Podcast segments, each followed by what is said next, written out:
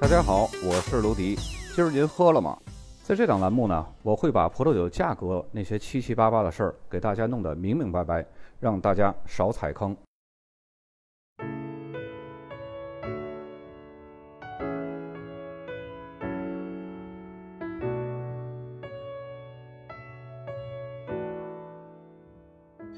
乳拉和萨瓦通常呢被大家称为是一个大产区，其实两地的特点却各有不同。普遍认为乳拉比萨瓦的知名度更高一些，因此呢，我们将两个地区分别介绍。本期节目先介绍更出名的这个乳拉产区。乳拉是法国东部的一个葡萄酒小产区，它的位置是在法国勃艮第和瑞士之间，它是处于人迹罕至的乳拉山脉的脚下。乳拉虽然小，葡萄酒产量呢也不大，却是法国最具有特色的葡萄酒产区之一，保留了一些葡萄酒最传统的酿酒技术，生产的葡萄酒风格也是独树一帜的。很多人都对乳拉这个葡萄酒产区只是听说过，但是完全不熟悉。那么为了方便认识这个产区呢，我们将这里简单的总结为五点：一种颜色，两种土壤，三种特色酒，四个产区和五个葡萄品种。乳拉是法国所有产区当中唯一一个被称为有颜色的产区。那么这种颜色呢，并不是来自于乳拉地区风景秀丽的颜色，而是酒瓶子里金黄色的黄酒和稻草酒。这是当地两个最璀璨的金色明珠。这两种酒在世界上声誉极高，很多人呢都是通过这两种酒而认识乳拉的。乳拉大多数的优秀葡萄园都是坐落在海拔两百到四百米之间的西南或者是西部的山坡之上，主要的土壤类型呢是侏罗纪石灰岩和泥灰岩。其实乳拉的名字和这个侏罗纪是非常相关的，在侏罗纪时期呢，形成了大量的石灰岩地貌，是当时极具有代表性的地质地貌。或许是由于土壤的独特性。让乳拉所拥有的三个葡萄品种是其他产区所没有的。这三个葡萄品种呢，分别是普萨、特鲁索和萨瓦涅。乳拉黄酒的地位之所以很高呢，是由于法国的亨利四世曾经说过，乳拉黄酒是所有葡萄酒之王。反正法国不同时代的国王都为不同地区的葡萄酒做过代言，就像拿破仑称赞香贝丹一样。黄葡萄酒是乳拉人的骄傲。从1997年开始呢，一年一度的乳拉黄酒节就成为了法国年度最盛大的葡萄酒嘉年华之一。黄酒在乳拉的全区都有生产，但是呢，以夏隆堡产区是最为出色的。黄酒是由百分之百的萨瓦涅葡萄酿造而成的。这种优质而且奇特的葡萄品种呢，很容易遭受到霜冻的影响，所以呢，年产量非常低。黄酒的酿造方法和雪莉酒非常类似。在萨瓦涅成熟度非常高的时候采摘葡萄，然后放到两百二十八升的老勃艮第橡木桶发酵、培养，并且储藏六年以上。在此期间呢，不添桶，让酒液可以缓慢的挥发和氧化。这个天桶是什么概念呢？我给大家解释一下：静止酒在橡木桶陈年的过程中，会伴随着酒液的蒸发，形成桶壁和这个酒液之间会有一定的缝隙，会导致氧化的这种加剧反应。那么为了避免这种情况呢，就需要进行补液处理。这种过程呢就叫天桶，而且天桶所用的酒液呢也必须是同一个批次的葡萄酒。那么乳拉黄酒呢，在发酵的时候它不天桶，同时呢。酒液的表面还会形成一种酵母膜，有点像雪莉酒的酒花，但它和酒花并不是同样一种东西。这层膜的主要作用呢是保护葡萄酒不会过度的氧化。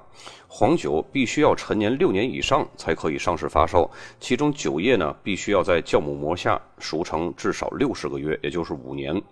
随后呢，黄酒会被装入一种叫克拉夫兰的一种特别的瓶子。这种瓶子呢，瓶身比较矮胖，容量只有六百二十毫升。那么为什么不是标准的七百五十毫升的瓶子呢？这是因为黄酒在六年的陈酿之后，而且它不补液，那么一升的酒液缩减到了就只有六百二十毫升。因为黄酒酒膜的形成和雪莉酒的酒花是很类似的，因此呢，它的口感也和雪莉酒有共同之处，香味浓郁而且强烈，经常会出现核桃、杏仁和蜂蜡的香味儿，而且入口后呢，它的余味是非常持久浓烈的。黄酒具有很强的陈年潜力，一般可以窖藏数十年甚至上百年。由于乳拉产区有很多的葡萄酒类型，那么如何一眼能看出是不是黄酒呢？除了它瓶身的这种特殊造型和六百二十毫升的标识，还有一点就是酒标上会有这个标识，这个是一个法语，那么翻译成英语呢，就是 yellow wine，就是黄酒的意思。另外一种和黄酒的地位旗鼓相当的呢，就是稻草酒。顾名思义，就是在稻草垫上风干的葡萄酿制的葡萄酒。不过呢，现在一般都是改为塑料托盘、木架子或者是铁丝网。稻草酒也是乳拉的特色酒之一。虽然法国的艾米塔日还有阿尔萨斯也有生产这种稻草酒的，但是在乳拉酒农们仍然使用这种比较古老的方式来酿造稻草酒。首先将酸度高的健康的葡萄采摘下来，然后放置在稻草堆或者是其他容器之上，或者啊就是悬挂在那儿风干几个月。期间还要不停地巡视，挑出腐烂或者是感染霉菌的葡萄。等到葡萄中的水分丧失之后，糖分就升高了。那么在当年的年底或者是来年的二月份之间呢，就将风干的葡萄轻柔压榨。那么此时一百公斤的葡萄只能压榨出十五到十八升的葡萄汁儿。要知道，普通的葡萄酒的出汁率都是一百公斤可以出将近一百升的葡萄汁儿，所以呢，这种稻草酒产量是极其的稀少。然后就开始发酵葡萄汁了。发酵好之后呢，就将这个新发酵好的酒放到两百二十八升的这种勃艮第橡木桶中。有些酒庄呢会在桶中间留一些空间，那么这样呢就可以得到氧化的稻草酒。有些酒庄呢则将橡木桶填满而不留空气，酿造出来的这种口感呢就是清新的新鲜的稻草酒。稻草酒的特点是金黄浓甜，糖分含量一般都是在每升六十到一百三十克之间。酒体匀称，会拥有蜂蜜、面包、水果蛋糕、蜜饯这些个风味儿。如果要是氧化的稻草酒呢，还会带有一些个坚果的香气。那么，既然稻草酒的糖分含量这么高，毫无疑问，它也是经得起常年陈放的。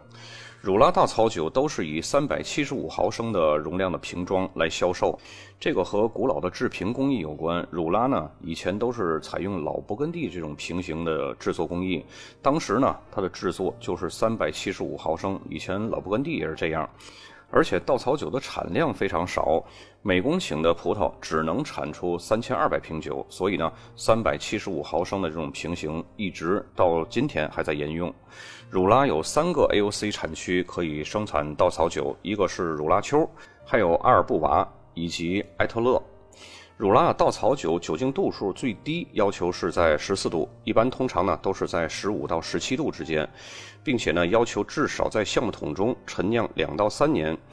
因为酒庄和年份的不同呢，酿酒葡萄也会有所不同。通常是霞多丽、萨瓦涅和普萨这三种葡萄混酿，有时候呢也会添加一些特鲁索，但是黑皮诺是不允许添加在内的。黑皮诺只能酿造红葡萄酒。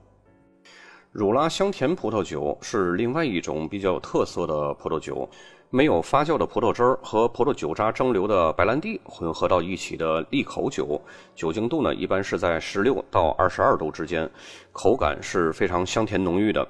它的酿造历史非常长，已经达到了六百年。这种酒呢，在乳拉整个产区都可以生产，但是产量却不及整个产区总产量的百分之三。乳拉香甜酒的酿酒葡萄呢，需要晚采收。霞多丽、萨瓦涅、黑皮诺、普萨和特鲁索都可以作为原料。大部分香甜酒呢都是白的，也有一部分是红的。这红的呢，主要是用的特鲁索和普萨来酿造的。酿酒的葡萄榨成汁儿以后呢，会加入酵母发酵。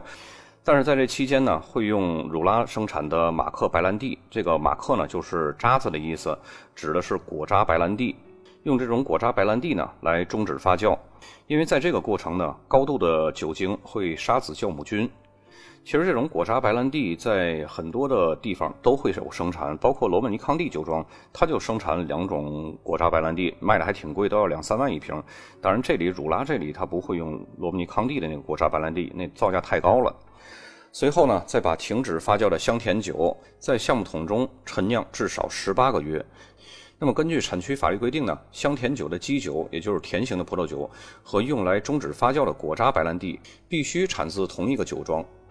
除了这三种特色风格的葡萄酒以外呢，还有干红、干白、桃红。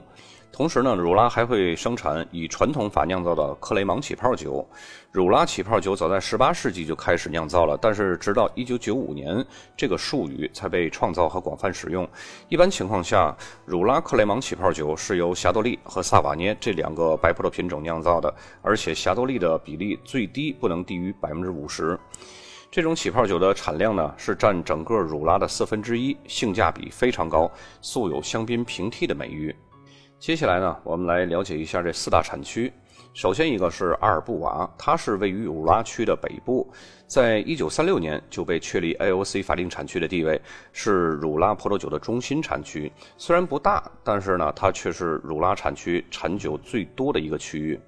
阿尔布瓦包括了十三个村庄以及周围的山坡，其中普皮林村庄是以出产最优质的葡萄酒而闻名的。阿尔布瓦拥有八百五十公顷的葡萄园，种植了霞多丽、萨瓦涅、普萨、黑皮诺和特鲁索这几个主要的品种。那么这个产区呢，有生产红葡萄酒、白葡萄酒、桃红葡萄酒，也有著名的稻草酒和黄酒。阿尔布瓦的葡萄酒色彩会比较多变的，这是因为红葡萄酒当中呢可能会添加百分之二十的白葡萄品种，而且呢白葡萄酒当中也可能会混入百分之二十的红葡萄品种。那么桃红葡萄酒当中呢，也通常会用普萨葡萄轻微着色以控制葡萄酒的颜色。那么至于阿尔布瓦的风土条件，这里的土壤呢是以石灰岩和泥灰岩岩硝堆为主的，同时还含有沙土和粘土。产区内的气候主要是大陆性气候，夏季温暖，冬季寒冷，所以当地的葡萄农会高高的搭起棚架，让葡萄藤远离地面，以防受到早秋霜冻的侵害。第二个子产区呢是汝拉丘，它是在一九三七年就被确立了 AOC 的法定产区地位，是汝拉面积最大的一个子产区，但是它的葡萄产量呢仅次于阿尔布瓦，位居于第二。汝拉丘几乎遍布了整个汝拉产区。南北的跨度可以达到八十公里，包括了一百零五个村庄。这里有六百四十公顷的葡萄园，种植的葡萄品种和酿造的葡萄酒种类和阿尔布瓦一样，而且葡萄酒的色彩变化也是非常大的。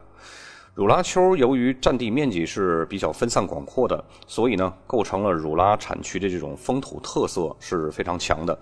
基本上，汝拉丘和整个汝拉产区的风土状况是重合的。这个地区的基岩是石灰岩和泥灰岩，表层土壤是岩屑堆，富含沙土以及少部分的矿物质粘土。气候呢，主要是大陆性气候，葡萄藤种植也是攀爬在那种比较高的棚架上。那么接下来一个产区呢是夏隆堡，它是法国最早一批的 AOC 产区之一，是建立在1936年5月。夏隆堡的特别之处就是它只产黄酒，所以呢，这里种植的葡萄品种肯定是百分之百的萨瓦涅。那么，在葡萄成熟度非常好和风味非常集中的晚秋，才能够将葡萄采摘下来。但前提呢是葡萄不能感染到贵腐菌或者是霉菌。如果要是赶上不好的年份，夏隆堡的酒农呢就会一致同意停止生产黄酒。比如说1974年、1980年、1984年和2001年，这个产区它就没有生产黄酒。这样的做法呢，给法国的其他的产区也打了个样。以至于国家原产地命名委员会呢，也为其他的产区制定了相似的规定。一般而言，下龙堡生产的黄酒可以窖藏一百年以上。因为陈酿时间极长，所以呢，在品尝黄酒之前需要开瓶二十四小时来醒酒，这样啊可以让酒中的各种风味物质苏醒过来。夏隆堡黄酒的风味口感和它的酿造历史是一样不同寻常的，通常呢会带有一股咖喱的味道和坚果、烤烟草的香气。接下来第四个产区呢就是艾托勒。这个产区呢，包括了四个村庄，产区的面积非常小，只有七十五公顷的葡萄园，所以呢，在法国之外的地方，我们很难看到埃托勒葡萄酒。艾托勒这个名字呢，是以当地特有的石灰岩星形的化石而命名的。这些细碎的星形化石在当地的土壤中比例是非常高的。比较巧合的是呢，围绕这里的五座山刚好也组成了一个五角星。当地呢就把这个五角星当做一种幸运的图腾，甚至连手机壳也会带有这种标记。那么埃托勒的葡萄品种呢，主要是以霞多丽和萨瓦涅为主。值得注意的是呢，勃艮第的夏布利就是位于埃特勒的西北角，两者相距呢是一百七十七公里，风土条件非常相似，所以埃特勒的霞多丽白葡萄酒的品质也是不赖的。通常会带有很明显的这种清爽的矿物质味儿，而萨瓦涅葡萄呢，主要是用来生产典型的侏罗纪风的黄葡萄酒，不过有时也会和霞多丽混酿酿造成甜型的稻草酒。埃托勒这个地方呢，它是不生产红葡萄酒的。那么整个汝拉产区有超过一千八百五十公顷的葡萄园，而且近些年来呢，葡萄种植面积还是一直在持续的增长当中。那么汝拉呢，主要有五个大的葡萄品种，其中三个是传统的本地品种，两个是现代化的国际品种。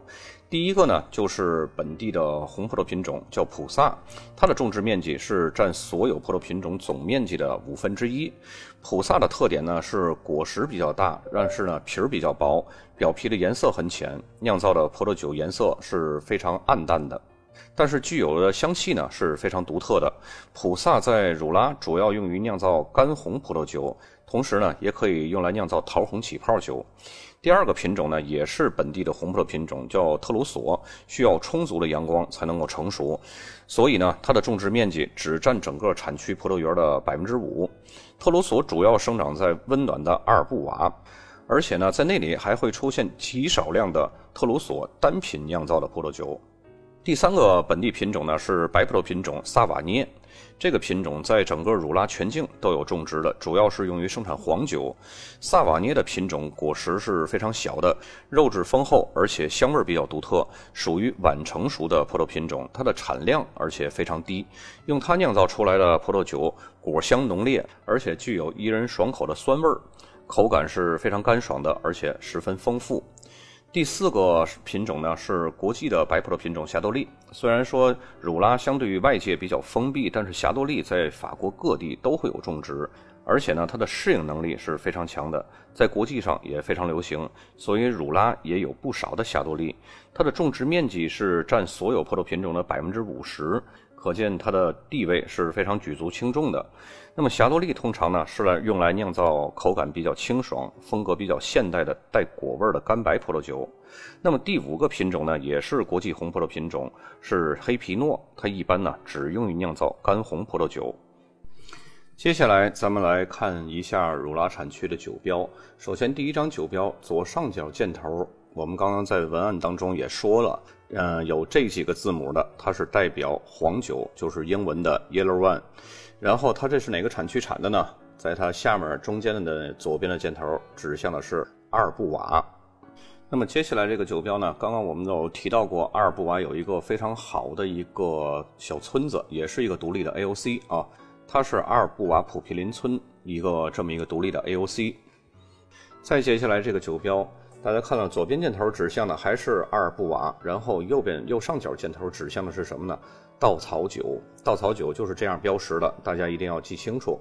然后如果记不清楚呢，大家可以看它右下角的这个容量是三百七十五毫升。在汝拉地区，只要是三百七十五毫升，几乎都是稻草酒，因为它的产量非常少，而且瓶型我们在刚刚已经看到是非常，就像法国大酒窖出的一款小香奈那样非常有特色的这么一个瓶子啊。再接下来这个酒标，呃，右上角指向的是霞多丽，是葡萄品种。那么左边箭头指向的是阿尔布瓦 AOC。